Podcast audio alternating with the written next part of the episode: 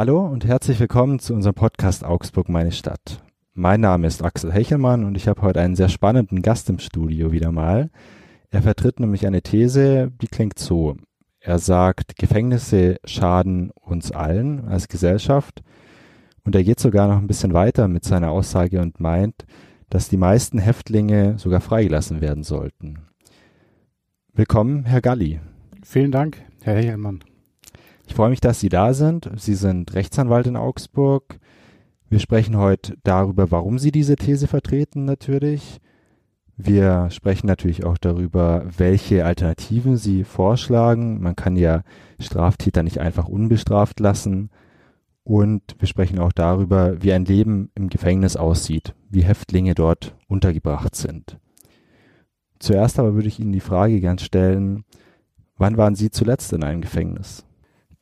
Ich bin, muss dazu sagen, dass ich regelmäßig immer noch in Gefängnissen bin, weil ich als Anwalt eben viele Inhaftierte vertrete. Jetzt muss ich aber überlegen, wann war ich zuletzt? Das war äh, letzte Woche hier in der JVA Augsburg-Gablingen.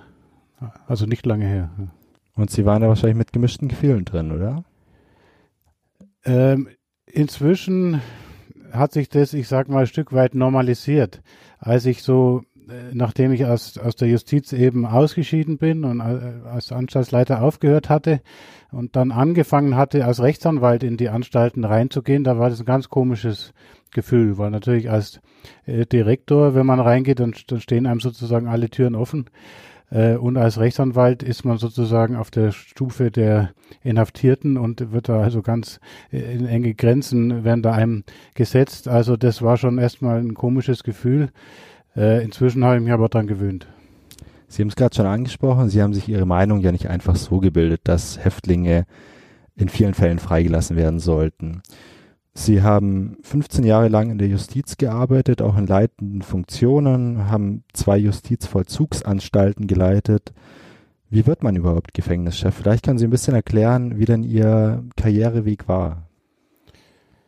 Also bei mir war es so und eigentlich kann man sagen, es ist nach meiner Erfahrung bei vielen so, dass man eher zufällig in der, äh, auch beruflich eher zufällig ins Gefängnis äh, kommt. Also die allerwenigsten, egal aus welchen Fachrichtungen sie kommen, haben jetzt schon als Jugendliche oder dann im, im, während der Ausbildung oder im Studium sozusagen den Wunsch, im Gefängnis äh, zu arbeiten. Und bei mir war es so, ich äh, habe Jura studiert und wusste aber ehrlich gesagt nach dem Studium nicht so recht, in welche Richtung ich will. Ich war äh, relativ beruflich orientierungslos und bin dann zum äh, Justizministerium hier in, äh, in München gegangen und wollte eben dann mal so die Chancen ausloten, wie es als Beamter im Staatsdienst äh, äh, aussieht. Und dann hat man mir damals gesagt, ja, da ist jetzt gerade zufällig eine Stelle frei geworden in der JVA in Amberg, ob ich mir das mal anschauen will. Und so bin ich da sozusagen reingeraten, vollkommen zufällig.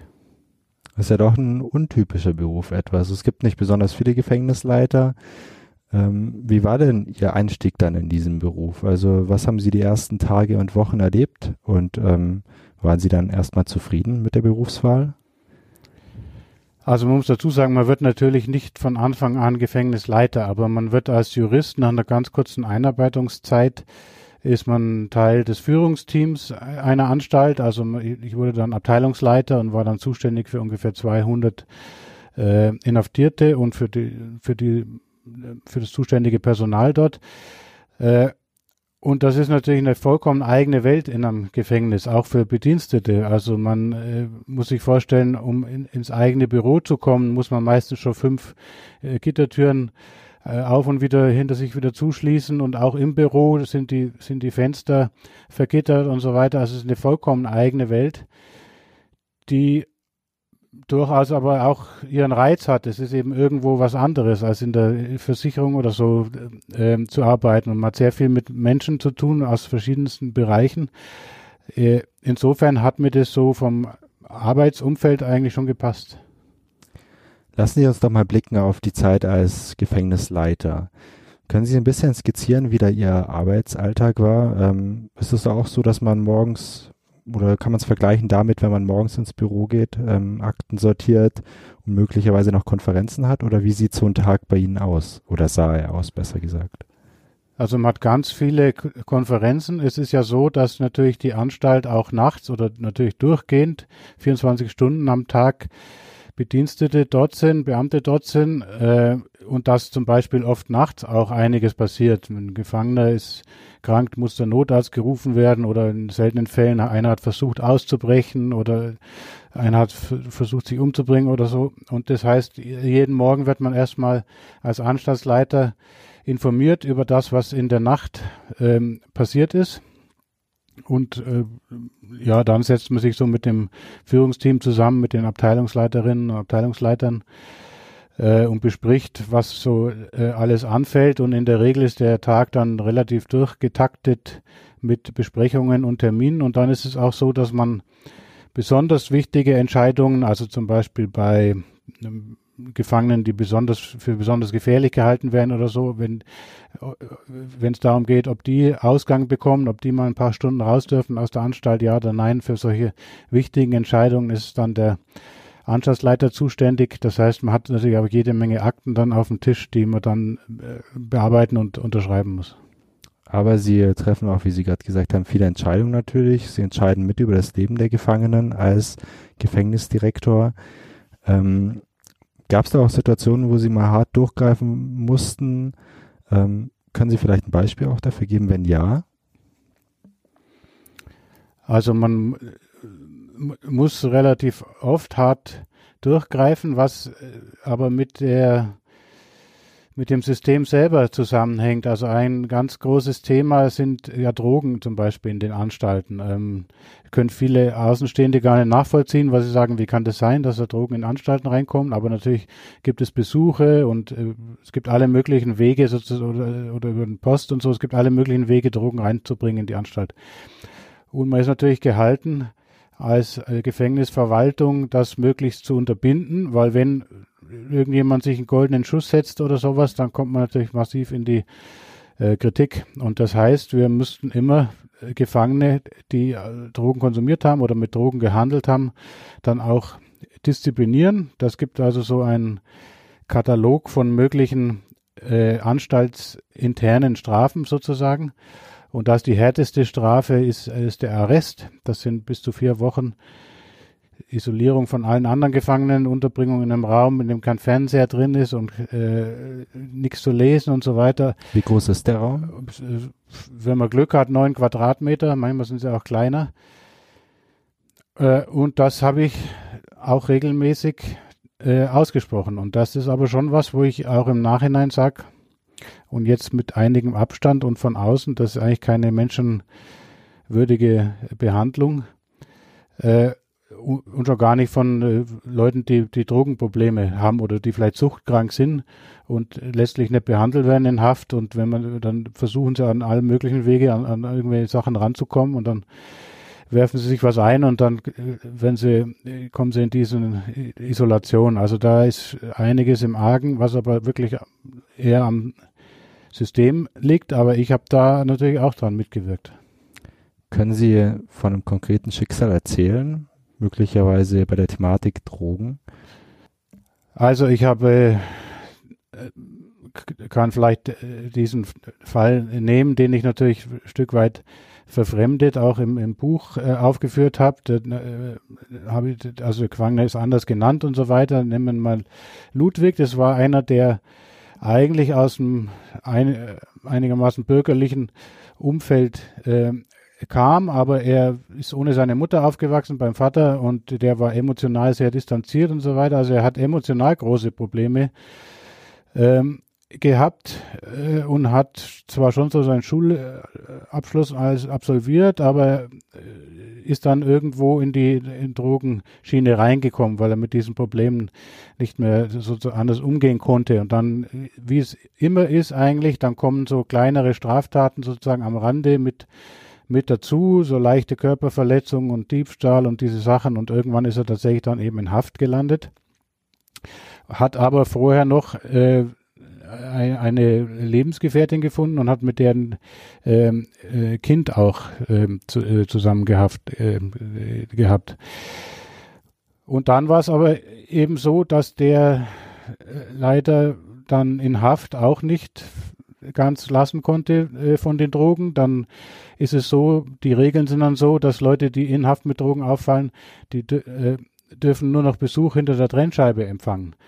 Das heißt, es gibt keine Möglichkeit, äh, die Angehörigen und auch nicht die Kinder äh, zu umarmen, was auch natürlich ganz letztlich fatal ist. Aber das sind so die, die Sicherheitsmechanismen einer, der Haftanstalt.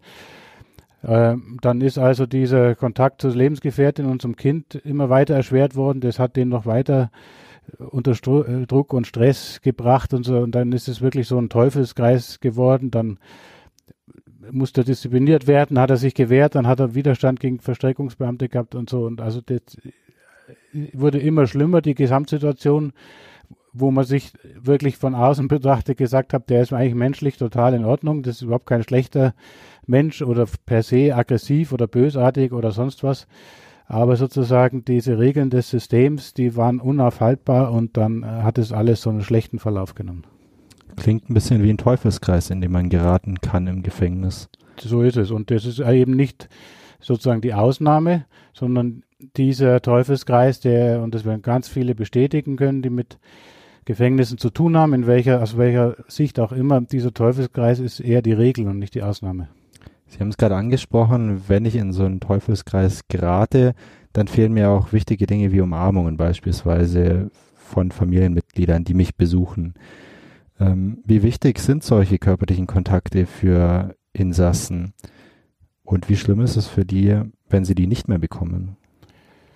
Ja, also ich glaube, das ist ein Thema, bei dem vielleicht einige Menschen inzwischen auch sensibler nochmal geworden sind. Wenn, wenn man sich eben diese Corona-Situation ansieht und da auch anschaut, was sagen Psychologen und Therapeuten, äh, auch wird ja medial darüber berichtet, die sagen, das kann ganz schlimme Folgen für die Psyche haben, wenn jemand vier, vier Wochen oder äh, noch länger niemanden umarmen kann und äh, geschweige denn irgendwie eine Art von Sexualität ausleben kann. Also das ist ganz schlimm und schlecht für den Menschen und das ist für den straffälligen Menschen genauso schlimm und schlecht. Und dann muss man sich das eben vor Augen führen, erstens ist das wirklich zwingend notwendig und zweitens auch, was kommt dann dabei raus? Also die meisten Inhaftierten und fast alle werden ja sowieso irgendwann wieder entlassen und da haben wir als Gesamtgesellschaft auch nichts davon, wenn wir die letztlich sozusagen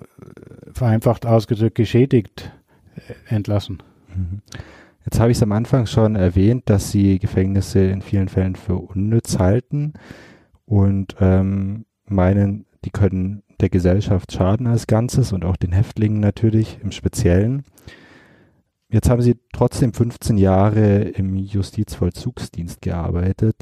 Gab es denn irgendwann den Punkt, wo Sie gesagt haben, okay, jetzt habe ich so viel gesehen, ich bin so überzeugt davon, dass ich diese These vertrete, jetzt mache ich was anderes oder gab es da gar nicht den entscheidenden Punkt? es gab nicht einen Punkt, an dem ich das jetzt festmachen könnte, sondern es war schon wirklich eine Entwicklung und mir ging es so, wie gesagt, man braucht schon lange, um in das System irgendwo reinzukommen. Es ist auch schon sehr komplex alles natürlich. Und ich habe auch lange gebraucht, um das System in Frage stellen zu können. Also ich bin nicht, äh, war kein jugendlicher Revoluzer und auch kein Studentenrevoluzer, der sozusagen schon per se ein Stück weit Aversion gegen Staat und staatliche Macht hat, sondern ich bin eigentlich, habe eigentlich schon das Vertrauen gehabt, dass das alles so seinen Sinn haben wird. Also es hat schon gedauert, auch bis ich das Selbstbewusstsein für mich entwickelt habe, das zunehmend in Frage stellen ähm, zu können. Und dann war das wirklich, war ja dann in verschiedenen Anstalten eben mit auch verschiedenen Klientel, auch verschiedenen Bundesländern. Und dann war es aber so, dann war ich Anstaltsleiter äh, und da war eigentlich schon natürlich, da war ja schon 13 Jahre oder so im Vollzug, da war schon meine Meinung relativ gefestigt und habe dann immer öfter das auch öffentlich vertreten, habe gesagt, wir dürfen uns nicht in die Tasche lügen, unterm Strich kann das gar nicht resozialisierend wirken, was wir hier machen in den Haft, äh, mit den Haftanstalten. Und dann habe ich natürlich auch gemerkt, es gibt massive oder es gibt Konflikte und große Probleme auch innerhalb des Systems, dass es sozusagen überhaupt nicht gewollt ist, so grundsätzliche Fragen zu thematisieren überhaupt. Und das war dann für mich schon auch mit nochmal ausschlaggebend äh, zu sagen, also ich halte es eben wichtig, dass man diese grundsätzlichen Fragen offen äh, zur Sprache bringt und diskutiert, unabhängig davon jetzt zu welchen Lösungen man kommt. Aber das war mir eben sehr wichtig und dann war es irgendwann auch so, dass ich gesagt habe, dann ist es aber nicht glaubhaft, wenn ich jetzt sozusagen weiter in dem System drin bin und da gutes Geld verdiene, aber und gleichzeitig äh, auf der anderen Seite irgendwelche Thesen dann vertrete und dann war, war es halt konsequent, dann musste ich halt auch dann rausgehen. Mhm. Bevor wir jetzt über den Hauptteil dieses Podcasts sprechen, also den Sinn und den Unsinn möglicherweise von Gefängnissen und ihren Alternativvorschlägen, würde ich gern noch ein bisschen aufs Leben in den Gefängnissen eingehen. Ähm, also wie leben die Insassen dort? Wie ist der Tagesablauf von den Menschen, die hinter Gittern sitzen? Vielleicht können Sie als allererstes mal beschreiben, so eine Zelle, Gefängniszelle. Wie sieht die aus? Was ist da drin? Wie lebt der Gefangene dort? Also es ist so, dass fast alle Gefangenen wollen einen Einzelhaftraum. Allerdings ist es so, selbst in einem reichen Bundesland wie Bayern, dass es nicht genügend Einzelhafträume gibt. Das heißt, äh, es gibt, äh, zu meiner Zeit waren es noch Hafträume mit bis zu acht Leuten. Inzwischen sind es, glaube ich, sechs Leute, die in einem Haftraum sind. Äh, aber sozusagen der Normalfall oder das Ziel jedes Gefangenen ist ein Einzelhaftraum. Da, wenn der wenn er Glück hat, dann ist der so ungefähr neun Quadratmeter groß. Da ist ein Bett drin, da ist ein, also aber alles äh, einfachstes äh, Material natürlich. Also wer es vielleicht kennt von Bundeswehr oder ähnlichen äh, Verbänden, so, so muss man sich vorstellen. Dann ist ein, ein, ein kleiner Tisch drin, ein Stuhl, äh, ein, ein Waschbecken, ein Fernseher, ein kleiner Schrank äh, das war es in der Regel schon. Also Duschen ist immer auf dem Gang, also alle Gefangenen von einem Gang zusammen. Also es ist relativ spartanisch eingerichtet und es ist auch so, dass die Gefangenen nicht jetzt ohne weiteres alles im Besitz haben dürfen, was sie wollen, sondern das ist gibt Unterschiede in den Anstalten, aber in manchen Anstalten sagt man, was weiß ich, zehn Bücher sind erlaubt, zum Beispiel äh, aber mehr nicht, äh, weil die Hafträume müssen regelmäßig durchsucht werden auf Drogen und Waffen und so weiter. Und das wäre also nicht möglich und wäre nicht äh, zeitlich nicht darstellbar, wenn da zu viele Dinge drinstehen. Also letztlich relativ ähm, spartanisch äh, eingeräumt und es ist ein Fenster natürlich zwar in jedem Haftraum. Das kann aber auch sein, dass das ein eher kleines äh, Fenster so in über Kopfhöhe ist und auch mit äh, dicken Gittern äh, davor. Also es ist auch nicht selten relativ äh, düster in diesen Räumen und im, im Sommer jetzt gerade äh, auch bei der Hitze äh, ist da manchmal eine fast unerträgliche Hitze drin. Es gibt überhaupt keine Möglichkeit sozusagen zum, zum Durchzug oft. Gibt es denn Gegenstände in diesen Räumen, die für die Häftlinge besonders heilig sind? Fernseher beispielsweise oder das Fenster? Fernseher ist natürlich ganz, ganz, ganz wichtig, denn ähm, gibt es auch erst, naja gut, jetzt schon seit vielleicht äh, mindestens 20 Jahren, aber gab es nicht immer schon einen Fernseher. Und der ist natürlich für viele ein Stück weit die, ja, auch eine Art Verbindung zur Außenwelt und eine Möglichkeit auch die, die Zeit irgendwo zu füllen. Also Fernseher ist ganz äh, wichtig ist auch eine Strafe übrigens, die man aussprechen kann, wenn die Gefangenen äh, irgendwelche Vorschriften nicht beachtet haben, ist der Zug des Fernsehgeräts äh, für eine bestimmte Zeit und das ist auch eine empfindliche Strafe dann für die Betroffenen. Vor allem, weil die Betroffenen ja fast den ganzen Tag in dieser Zelle verbringen, oder? Einige, ja. Also es ist so, die meisten es gibt auch tatsächlich die, äh, die Arbeitspflicht, die Zwangsarbeit. Also äh, steht sogar der Begriff Zwangsarbeit steht in, in unserem Grundgesetz. Das heißt, die Gefangenen müssen arbeiten, ob sie wollen oder nicht. Wenn sie sich weigern, dann können sie auch diszipliniert werden. aber die allermeisten wollen arbeiten, einfach äh, um den Tag besser rumzukriegen, um sich ein bisschen Geld zu verdienen. Viel können sie nicht verdienen, so äh, durch ein bis, bis drei Euro vielleicht im Durchschnitt pro Stunde. Aber die meisten wollen arbeiten. Äh, das heißt, die sind schon mal ein paar Stunden am Tag jetzt nicht in ihrem Haftraum, sondern es gibt verschiedene Betriebe in den Anstalten. Äh, äh, Betriebe, die sozusagen den Anstalts, die Anstalt äh, selber aufrechterhalten, äh, ähm, Bäckerei, Metzgerei, Elektrobetrieb und solche Sachen. Oder teilweise auch Unternehmer von draußen, die in den Anstalten Betriebsstätten unterhalten und dort Dinge produzieren lassen. Also das sind so Möglichkeiten, wo dann die Gefangenen äh, arbeiten können. Und dann ist es so, dann kommen sie nachmittags eben werden sie dann zurückgebracht äh, von ihrem Arbeitsplatz und dann gibt es äh, eine Stunde am Tag Anspruch äh, auf Aufenthalt im Freien. Ähm, das heißt, da gibt es so ein, immer so einen Hof, Hof nennt sich auch Hof, Hofgang im, im Gefängnisjargon, äh, wo die Gefangenen auf dem Hof, der vielleicht naja, groß, sehr groß sind die nicht, je, je, nach Anstalt, aber da können sie auch ein bisschen laufen oder irgendwie so Dinge machen, also jedenfalls sich im Freien bewegen. Dann ist es allerdings oft schon so, dass tatsächlich dann danach nicht mehr viel ist und die Gefangenen äh, auf den Haftraum äh, müssen.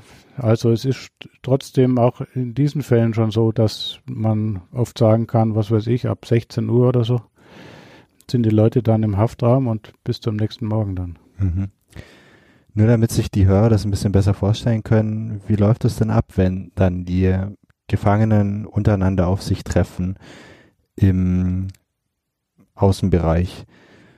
Ich stelle es mir mal so vor, ganz plump wie in amerikanischen Filmen, da sitzen so einzelne Gangs, ist vielleicht ein bisschen überzeichnet, ähm, die einen gehören da dazu, die anderen da dazu. Gibt es da bestimmte Dynamiken? Absolut. Es ist nicht ganz so krass. Ich kenne äh, die, die Verhältnisse in den USA auch nur aus, aus den Medien, aber es ist nicht ganz so krass, wie es dort dargestellt wird. Aber es ist eindeutig auch so, dass, dass es verschiedene Gruppen gibt. Zum Beispiel in Bayern äh, gibt es relativ stark vertreten die Gruppe der Russlanddeutschen. Das sind immer unter sich.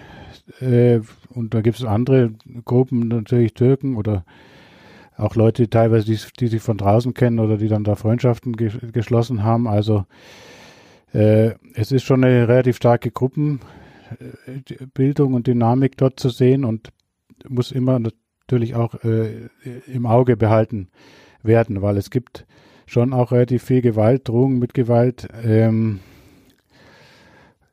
äh, und das ist ja auch ein Stück weit der Sinn dieser Gruppenbildung, einfach stärker zu werden stärker zu sein innerhalb der Anstalt und dann ist immer die Gefahr, dass dann stärkere Gruppen schwächere oder Einzelpersonen dann unter Druck setzen. Das heißt, als Häftling ist es von Vorteil, sich so einer Gruppe anzuschließen, wenn möglich. Absolut. Also jeder Häftling ist, ist gut beraten, wenn er sich äh, starke Verbündete sucht. Ja. Was machen denn Einzelne, die nirgendwo aufgenommen werden? Haben die es besonders schwer?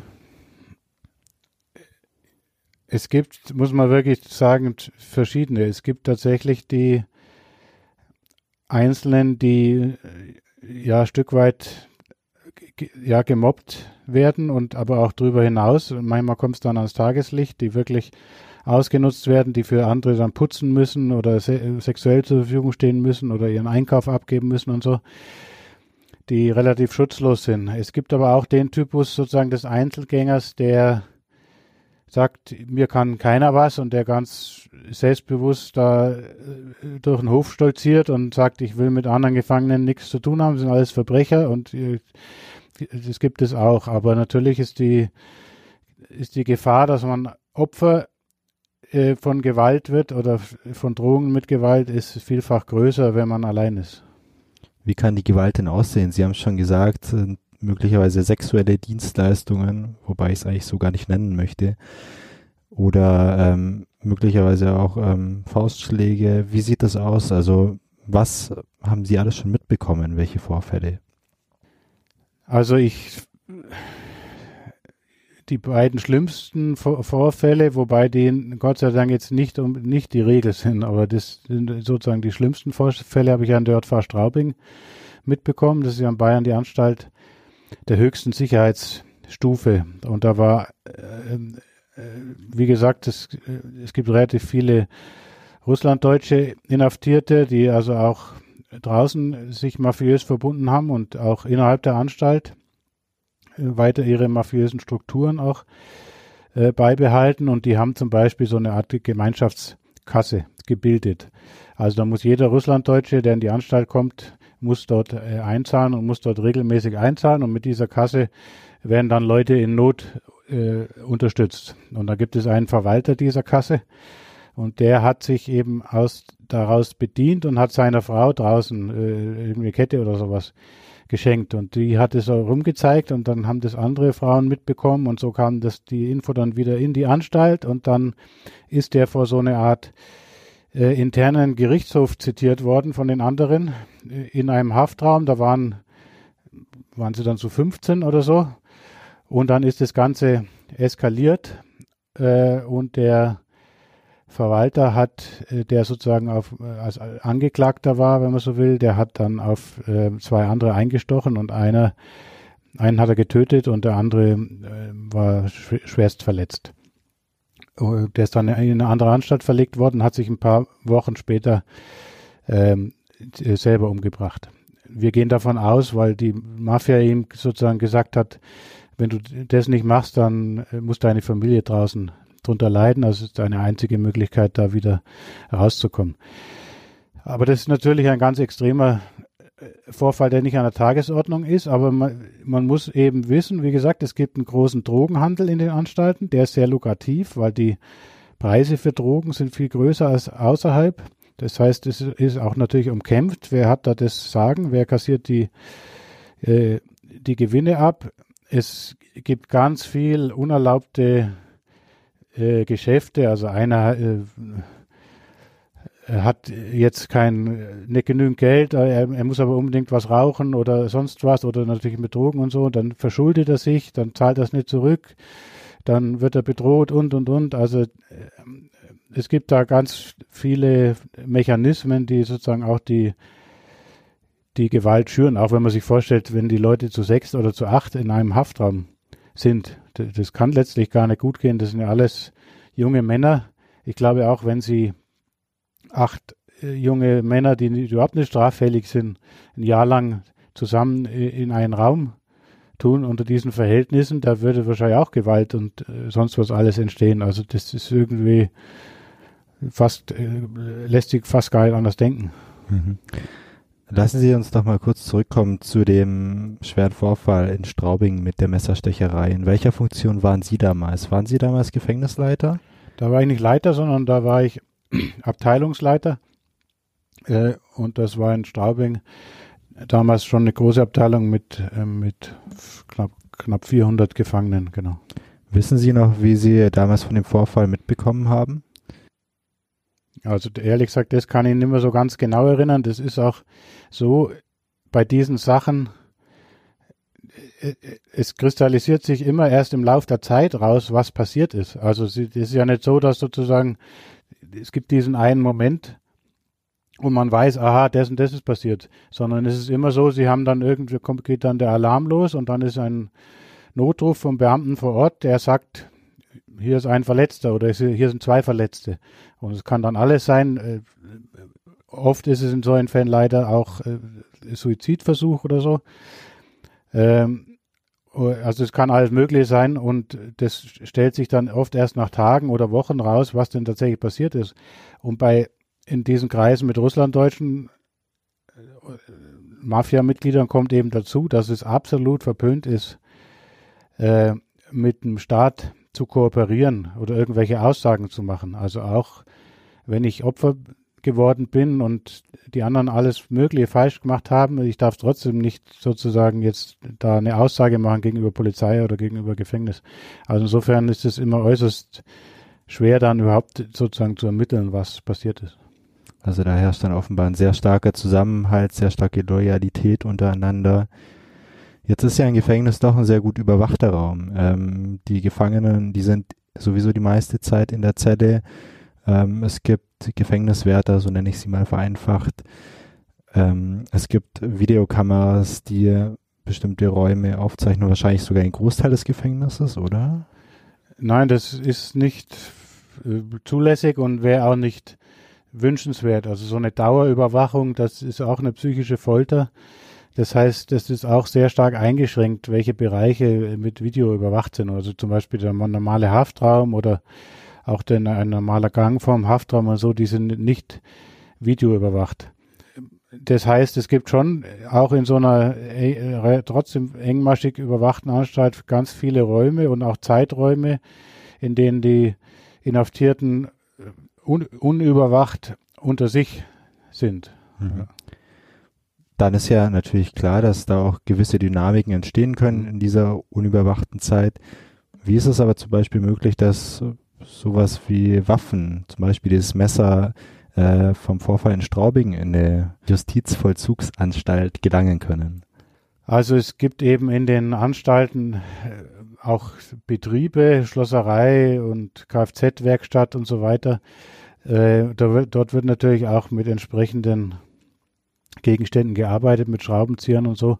Und das kann sich jeder äh, dann irgendwie selber zuspitzen äh, zum höchst äh, gefährlichen Messer. Und es, es wird ganz viel kontrolliert und teilweise müssen dann die Leute auch, bevor sie in die Hafthäuser wieder reingehen, durch einen Metalldetektor durchgehen und so weiter. Aber wenn Sie gerade Straubing nehmen, da sind die, wie gesagt, da sind die Leute über Jahrzehnte sitzen die dort. Das heißt, die haben viel Zeit, sich Gedanken zu machen, die haben viel Zeit äh, zu beobachten und es gibt immer für denjenigen, der es will, gibt es immer eine Möglichkeit, letztlich kann man fast sagen, alles rein, reinzuschmuggeln. Was waren denn besonders krasse Beispiele? Also was wurde alles schon in ähm, Gefängnis reingeschmuggelt, von dem Sie wissen? Ja, Pistolen zum Beispiel. Ähm, scharfe Pistolen. Das war eigentlich so das gefährlichste. Ja. Wie haben Sie davon erfahren? Oh, das war nicht jetzt im Gefängnis, wo ich tätig war, mhm. sondern das war in einer anderen Anstalt. Aber die, die ich, da ist mir eben bekannt, dass die Pistole natürlich in, ein, in Einzelstücken zerlegt wurde und die ganzen kleinen, kleinen Teile wurden dann reingeschmuggelt und dann wieder zusammengefügt und dann war da eine funktionsfähige, scharfe Waffe. Da wird natürlich auch schnell dann ähm, so ein Häftling zur Gefahr für die Bediensteten in der JVA. Kann dann auch äh, gefährlich werden, ja. Also wir, aber auch da muss man wieder sagen, ist das natürlich die Ausnahme, habe hab ich auch aber in Straubing erlebt. Ein Bediensteter, der, äh, ein, ein, ein, ein Gefangener, der seine Therapeutin, also die Leiterin der, der Therapieabteilung, als Geisel genommen hat und, und vergewaltigt hat. Ähm, das war so der schlimmste Vorfall, den ich erlebt habe, was Gewalt gegenüber Bediensteten angeht. Wahnsinn. Ja. Nochmal ganz kurz zurück. Sie schildern jetzt wirklich Szenarien und Umstände, die nicht besonders lebensfreundlich sind. Also da ist psychischer Druck, physischer Druck auf die Häftlinge auch untereinander, nicht nur durch die hohen Wände, die um sie herum sind. Jetzt gibt's immer noch Menschen, die sagen, die Gefängnisse in Deutschland, die sind ja eh, das geht eh alles ganz locker zu dem Fernseher, die haben Fenster, können rausschauen, das ist quasi Urlaubs auf Staat, Urlaub auf Staatskosten. Was sagen Sie solchen Leuten? Ich kann zum Teil auch verstehen, dass sozusagen dieses Bild äh, sozusagen besteht. Und man muss ja auch sagen, dass auch viele Leute draußen oder in anderen Bereichen, also wenn sie in Seniorenheim oder so, äh, ich glaube, die haben oft auch keine viel besseren Unterbringungsbedingungen jetzt. Aber man muss schon sagen, dass für die weitaus meisten Inhaftierten ist dieser Freiheitsentzug schon eine Strafe und eine harte Strafe. Und wenn man sich, wie gesagt, vorstellt, man kann zum Beispiel nur eine Stunde am Tag, äh, darf man sich im Freien aufhalten, man darf äh, man kann nur wenig Besuch äh, empfangen. Wenn Sie hier in, in Augsburg, JV Augsburg hat Mindestbesuchszeit pro Monat eine Stunde. Das heißt, mehr Kontakt haben sie keinen unmittelbaren Kontakt mit, mit. Freunden und äh, Angehörigen draußen. Maximale Besuchszeit meinen Sie, oder? Nee, also das ist die Mindestbesuchszeit. Das heißt, es kann, es gibt dann in Einzelfällen die Möglichkeiten, dass das äh, nochmal erhöht wird bei irgendwelchen Besonderheiten. Aber das ist eigentlich sozusagen die normale Besuchszeit, eine Stunde pro Monat. Wahnsinn. Äh, und das ist schon eine Strafe und viele Umstände auch. Und jetzt ist es ein bisschen anders wegen Corona. Da dürfen die Gefangenen auch in Bayern ein bisschen öfter telefonieren und so weiter. Aber normalerweise dürfen die Gefangenen in Bayern nicht telefonieren, nur in ganz dringenden Ausnahmefällen. Das heißt, natürlich gibt es auch kein Internet und kein E-Mail und so weiter. Äh, das heißt, sie können brieflich kommunizieren, was einige sagen, das ist ja ganz schön, aber es, man muss sich eben auch äh, ausmalen, was das für ein Unterschied ist. Es ist eben keine Möglichkeit, unmittelbar auch seine Gefühle irgendjemanden mitzuteilen, der, der einem nahe steht. Also es gibt gar ganz viele Mechanismen innerhalb der, der Haft, die schon die Haft zu, zu einer harten Strafe machen. Gerade der Internetentzug. Ähm, mir als jungem Menschen äh, fällt es wirklich schwierig, sich das vorzustellen. Mehr oder weniger hänge ich den ganzen Tag direkt oder indirekt am Handy, habe es zumindest immer dabei, ähm, schreibe mit Freunden, Familie, probiere verschiedene Apps aus, äh, verfolge meine Nachrichten auf dem Handy. Ist es ein Punkt, der vielleicht auch vernachlässigt wird oder den man nicht ganz berücksichtigt, dass dieser Internetentzug oder dieses fehlende Internet ähm, schwer sein kann für viele Insa Insassen? einerseits kann es natürlich schwer sein, äh, wobei ich glaube noch entscheidender der, der Punkt ist, gerade bei langen Haftstrafen, dass die Leute, wenn sie dann rauskommen, damit mit diesen ganzen Dingen überhaupt nicht mehr umgehen können. Und es, es sind sowieso Menschen, die große Schwierigkeiten haben und haben werden auf dem Arbeitsmarkt. Und wenn sie dann auch Internet und diese ganzen äh, auch, auch soziale Netzwerke und so weiter sich da überhaupt nicht auskennen, äh, dann ist es auch schon nochmal ein ganz großer Nachteil, der eigentlich genau das Gegenteil ist von der, der Resozialisierung, die man ja eigentlich erreichen will in Haft. Ich meine, begründet wird es auch irgendwo nachvollziehbar oder zum Teil nachvollziehbar, finde ich, mit Sicherheitsrisiken. Äh, natürlich wäre das der Super-GAU, wenn jetzt ein was weiß ich, jemand, der äh, wegen Besitz von, von kinderpornografischem Material inhaftiert ist, wenn der jetzt aus der Haft raus äh, weiter da seinen Handel betreibt oder sowas. Und äh, sowas will man natürlich unterbinden, aber man schießt wie so oft total übers Ziel hinaus, in dem dann sozusagen all, allen alles verboten wird. Und dann, dann ist aber, glaube ich, unterm Strich dann der, der Schaden dann doch wieder größer. Also man müsste auch da differenziertere Wege entwickeln und halt einen, einen zumindest einen ausgewählten Bereich freigeben am Internet und sozialen Netzwerken. Wir bewegen uns ja sowieso schon langsam auf den Themenbereich hin, warum Sie Gefängnisse in vielen Fällen für unnütz halten. Sie haben schon viele Beispiele gerade genannt, auch den psychischen, den äh, physischen Druck, dem manche Menschen in Haft ausgesetzt sind. Eine Frage vielleicht noch davor, weil Sie es auch gerade kurz angesprochen haben. Menschen, die jetzt beispielsweise 10, 20, vielleicht 30 Jahre in Haft waren, wenn die wieder rauskommen, die kennen sich natürlich nicht nur mit dem Internet nicht aus, sondern möglicherweise in der ganzen Welt. Die sind dann möglicherweise in einem selbstgewählten Szenario jetzt in den 80er, 90er Jahren ins Gefängnis gekommen, kommen jetzt im Jahr 2020 wieder raus und die Welt ist eine ganz andere. Haben Sie da noch Einblick in äh, die Seelenwelt dieser Menschen? Wissen Sie, wie die damit zurechtkommen oder auch nicht? Also ich habe Kontakt mit einigen wenigen, die tatsächlich nach langen Haftstrafen, auch nach äh, 15 oder 20 Jahren Haftstrafen entlassen worden sind. Und man kann sich da natürlich ganz schwer reindenken, weil alles, was man sieht und macht im Alltag, ist einem selbstverständlich, aber der, der, eine hat mir zum Beispiel gesagt, diese Fahrkartenautomaten äh, bei, bei Bussen und äh, Zügen und so weiter, das gab es zu seiner Zeit noch nicht und er weiß damit überhaupt nicht, äh, umzugehen, auch Handy, äh, solche Dinge. Also man macht sich das alles nicht bewusst, was da dann äh, äh, von, von allen Seiten letztlich einprallt auf die, auf die Leute. Ich habe auch schon gehört, dass sich manche Häftlinge dann an diesem Zeitpunkt, wo sie rauskommen und total überfordert sind, sogar die Haft wieder zurückwünschen, weil sie sie eben gewohnt sind. Ist da was dran?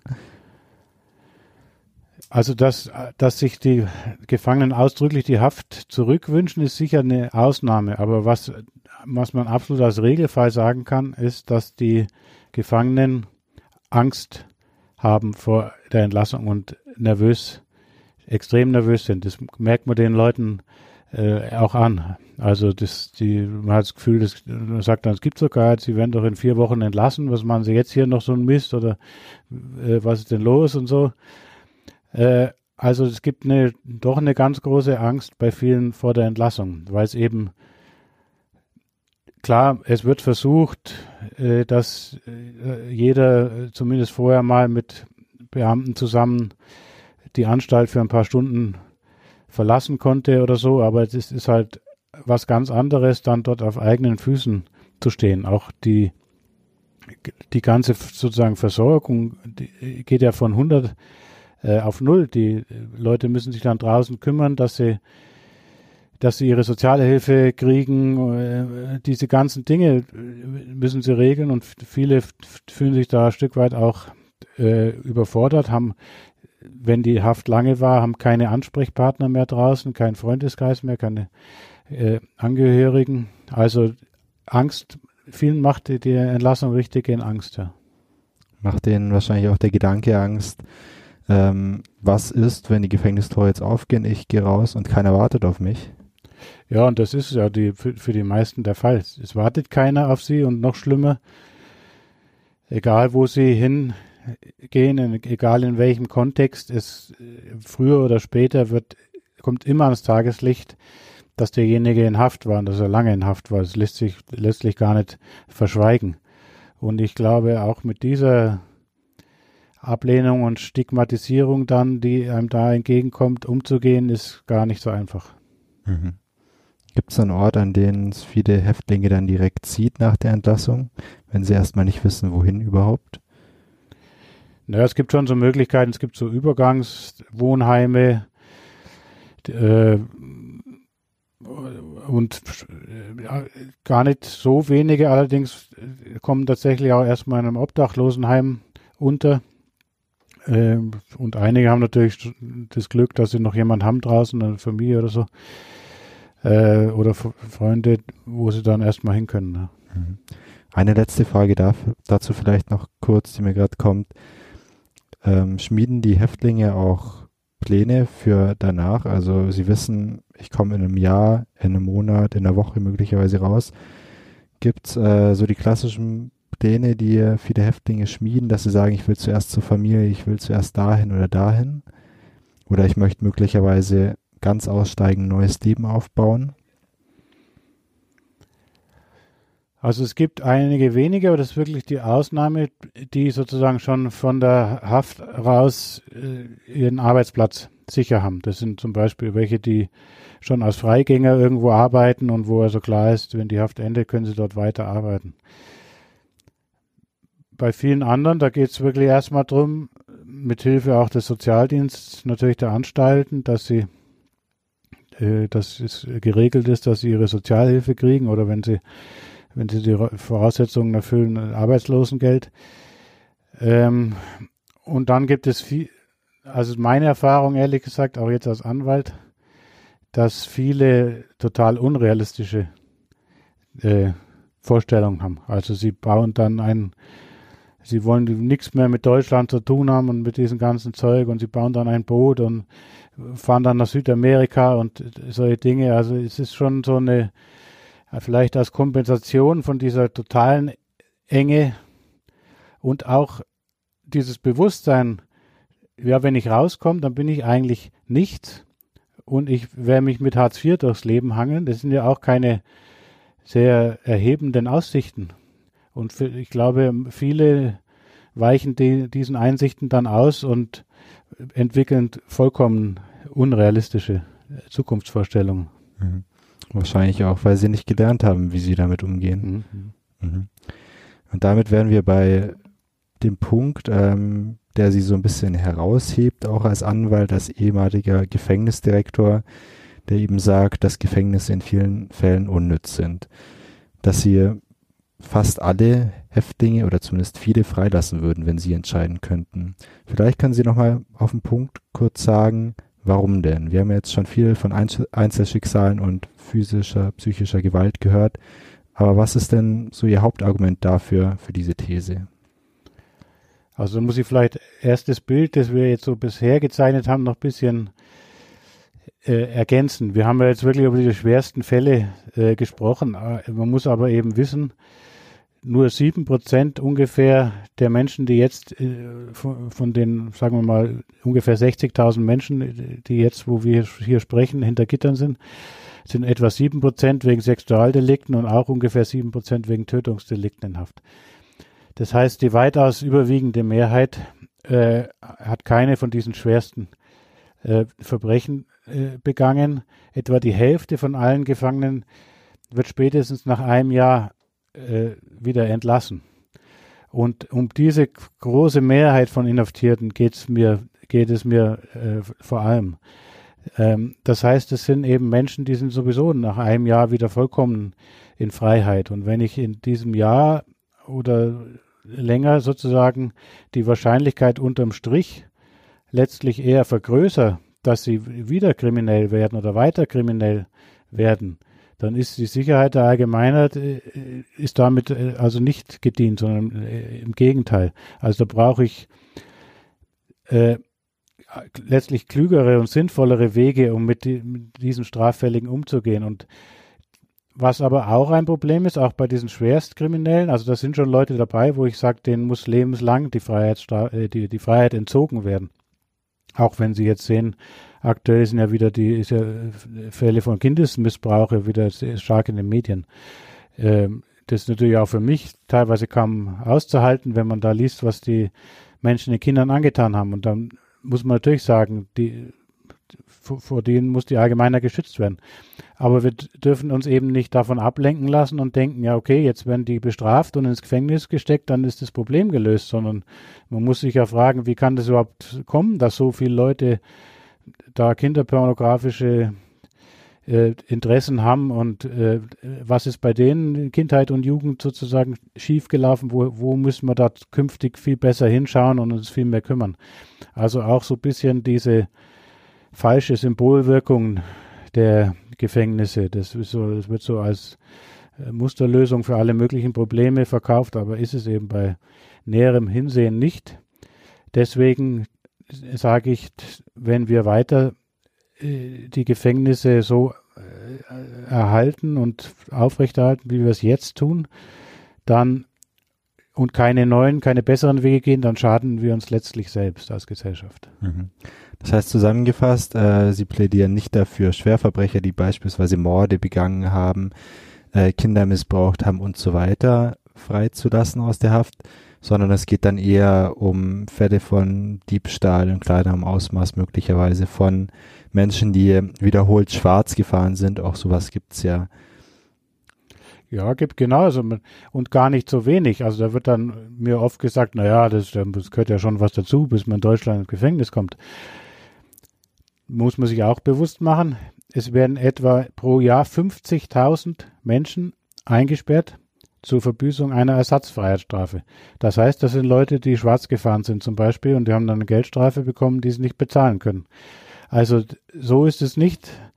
Äh, wenn sie in bestimmten sozialen Milieus sind, wenn sie kein Geld haben, auch keine Unterstützer haben, dann äh, kann das manchmal relativ schnell gehen, dass sie im Knast landen, auch wenn sie nicht die Drogen konsumieren, die sozial akzeptiert sind und äh, sich auf dem Oktoberfest in Grund und Boden saufen, sondern lieber mal ein Joint rauchen äh, und vielleicht den auch äh, ihren Kumpels geben, dann kann es auch ganz schön schnell sein, dass sie da vorm Strafrichter stehen.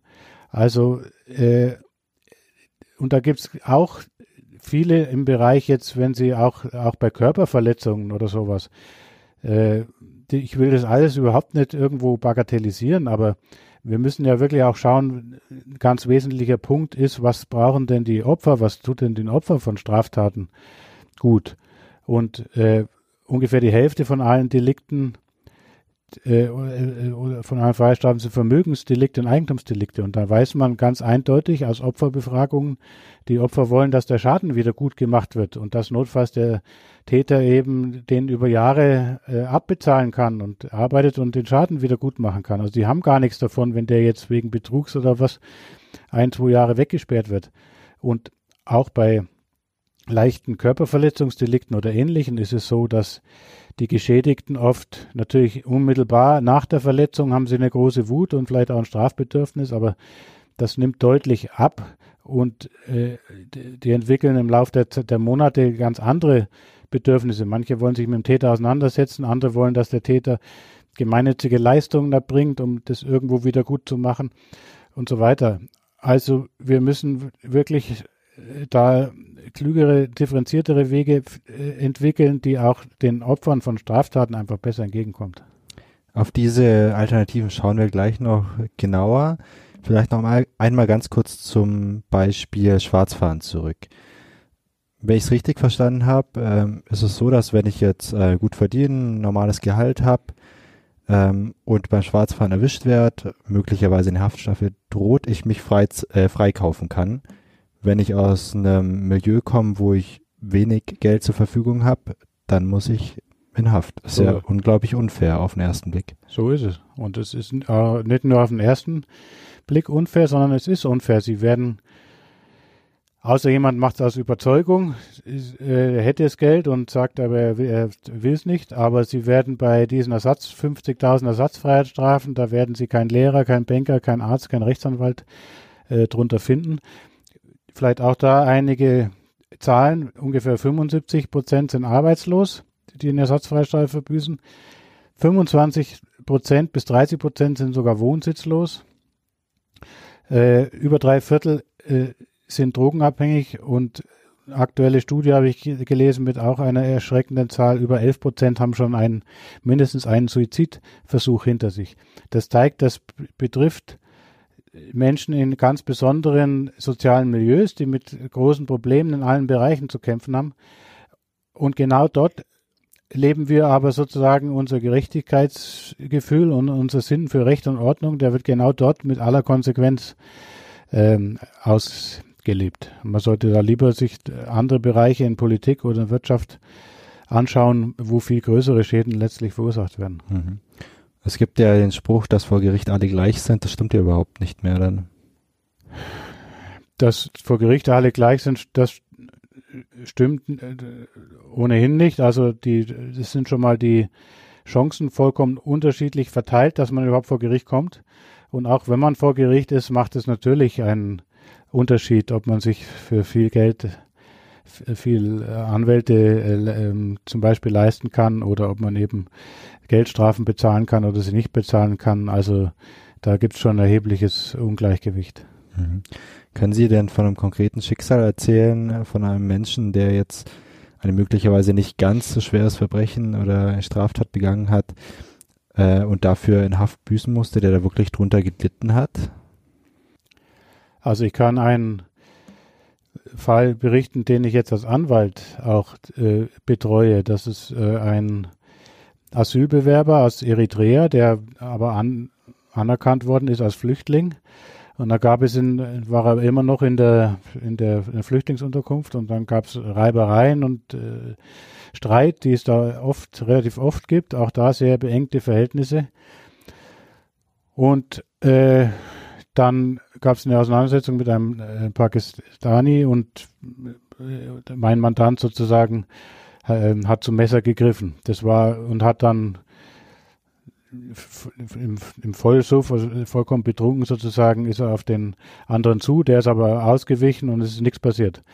Kein Verletzter, gar nichts. Äh, er ist trotzdem verurteilt worden wegen versuchten Totschlags zu vier Jahren und sieben Monaten, glaube ich.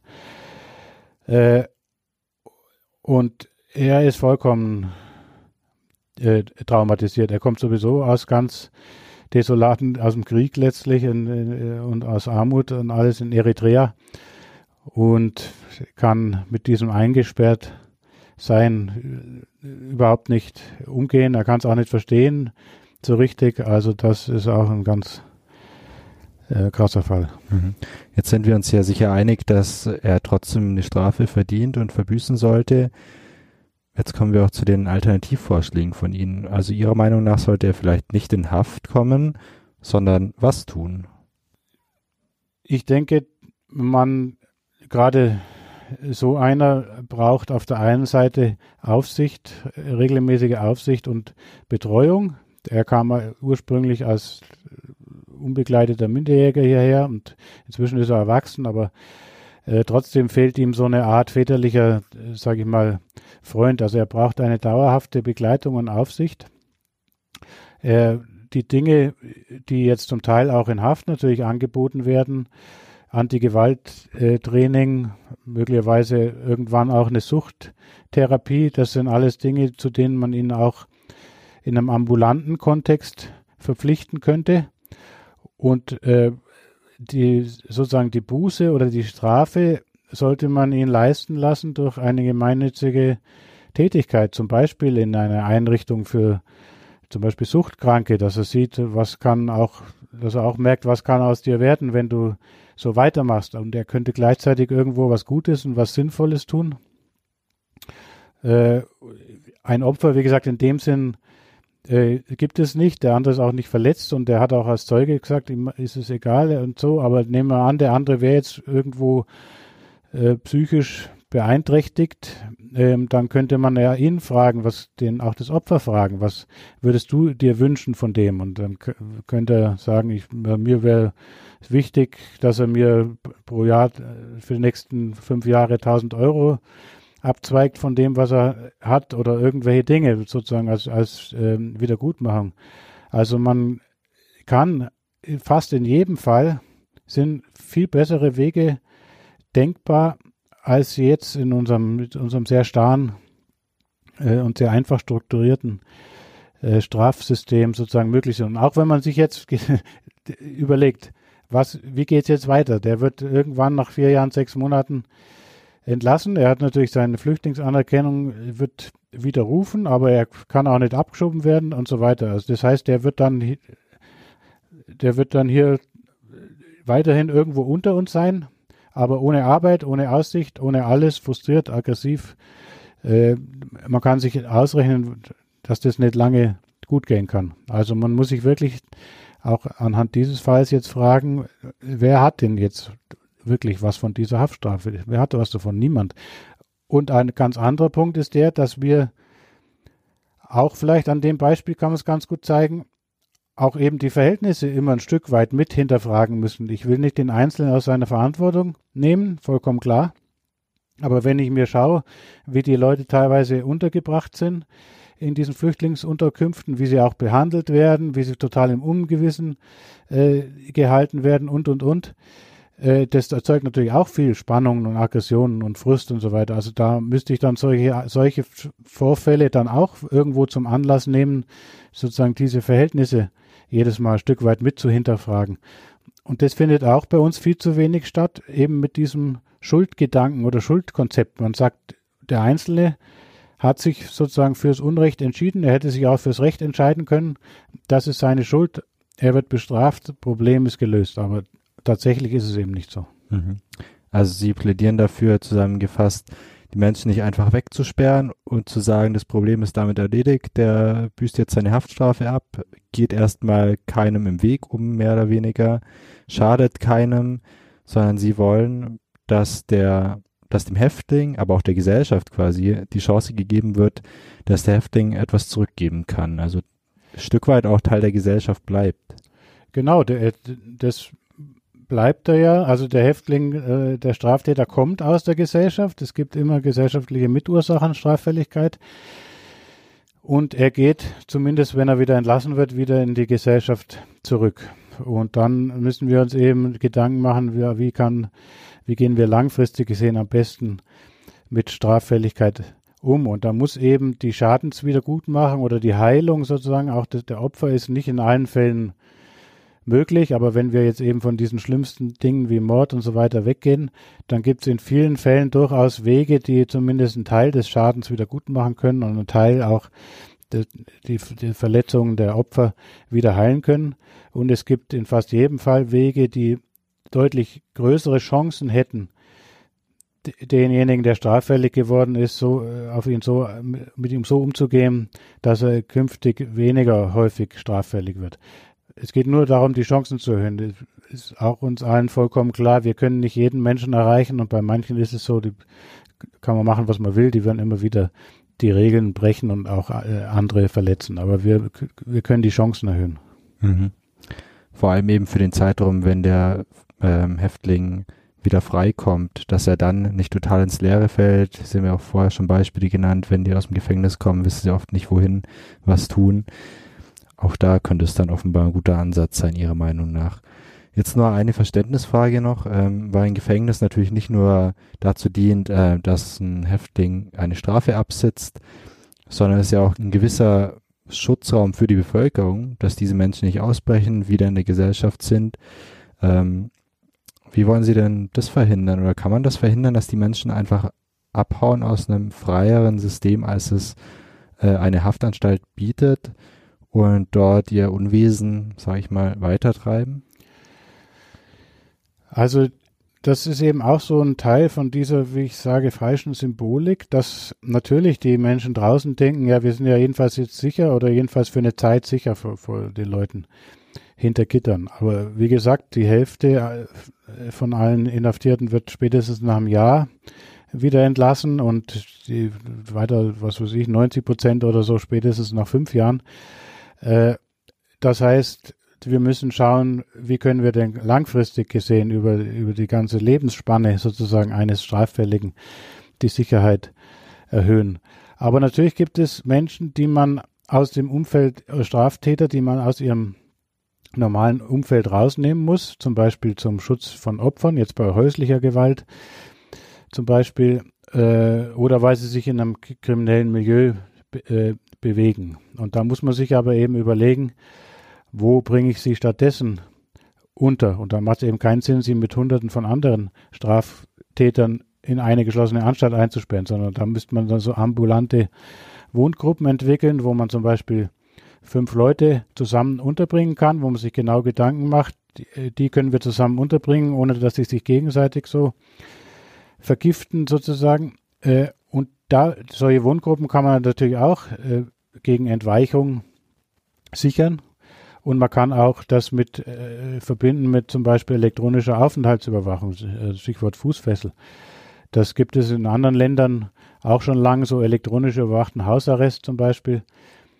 Natürlich kann theoretisch derjenige äh, dann kurzzeitig die Wohnung verlassen, obwohl er es nicht dürfte, aber man hätte ihn halt äh, innerhalb von Minuten, könnte ihn wieder einfangen. Und es geht ja eben da auch, wie gesagt, jetzt nicht um die alle Schwerstkriminellen, sondern es geht eben um Menschen, die sowieso früher oder später wieder vollkommen in Freiheit sind. Und da fände ich eben so ambulante, dezentrale äh, Konzepte, auch realitätsnähere Konzepte, also die, die Menschen nicht vollkommen aus der Realität rausnehmen, sondern auch in der Realität mit ihnen dann arbeiten, äh, Ressourcen stärken und Schwachstellen arbeiten und so.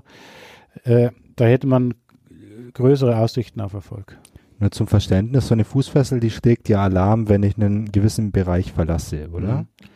Oder einen bestimmten Bereich betrete oder so, genau kann man verschieden einstellen und ich kann also durch das Überwachungssystem immer ganz genau sagen, wo jetzt der, äh, also jedenfalls technisch ist es möglich, äh, zu sagen, wo der Betroffene sich jetzt gerade aufhält. Mhm. Jetzt haben Sie von Modellen gesprochen, wo ähm, Häftlinge unterkommen, wenn man sie denn dann noch so nennen möchte, in Wohngruppen, möglicherweise mit elektronischen Fußfesseln überwacht werden. Wie weit sehen Sie dieses Modell denn äh, in der Zukunft? Gibt es da schon Ansätze der Politik, dass man das Justizsystem ein bisschen auf solche Modelle auslegt oder sind wir doch ganz weit weg davon? Ich glaube nicht, dass wir ganz weit weg sind. Es gibt schon erste Ansätze. Ähm, in Baden-Württemberg und in Sachsen gibt es den Vollzug in freien Formen. Äh, das ist momentan nur möglich noch für junge äh, Straftäter, aber zunehmend auch für Erwachsene. dass die ihre Strafhaft eben nicht im Gefängnis verbüßen, sondern in so Einrichtungen, wo sie in äh, Wohngruppen untergebracht sind. Und wie gesagt, momentan ist noch für junge Männer, die dann auch an eine sogenannte Hausfamilie angebunden sind und da äh, ganz engmaschig auch betreut, beaufsichtigt und werden. Und was man eben inzwischen schon weiß, die, die Rückfallquoten sind deutlich geringer, wenn die Leute ihre Haft in so einem Kontext sozusagen verbüßen. Ganz allgemein bin ich eigentlich auch optimistisch. Also ich äh, kriege zunehmend Einladungen auch von, äh, von äh, politischen Vertretern aus ursprünglich vor allem von den Linken und von den Grünen und äh, auch SPD, aber jetzt auch von der CSU äh, habe ich jetzt eine Einladung bekommen. Also es ist nicht so, dass die Ideen vollkommen vom Tisch äh, gewählt werden, sondern es wird schon äh, ernst genommen und aufgegriffen und wie schnell es, geht, bis sich da was ändert, ist eine andere Frage, aber ich bin guten Mutes, dass sich da was ändern wird. Mhm. Dann sind wir da gespannt, ob sich tatsächlich was ändert. Sie setzen sich ja nicht erst seit jetzt für unterschiedliche alternative Modelle zum Gefängnisvollzug, wie er im Moment stattfindet, ein, sondern schon sehr lange. Ganz kurz vielleicht nochmal als Rückschau. Sie haben ja lang auch als Gefängnisdirektor unter anderem gearbeitet, haben wir darüber gesprochen.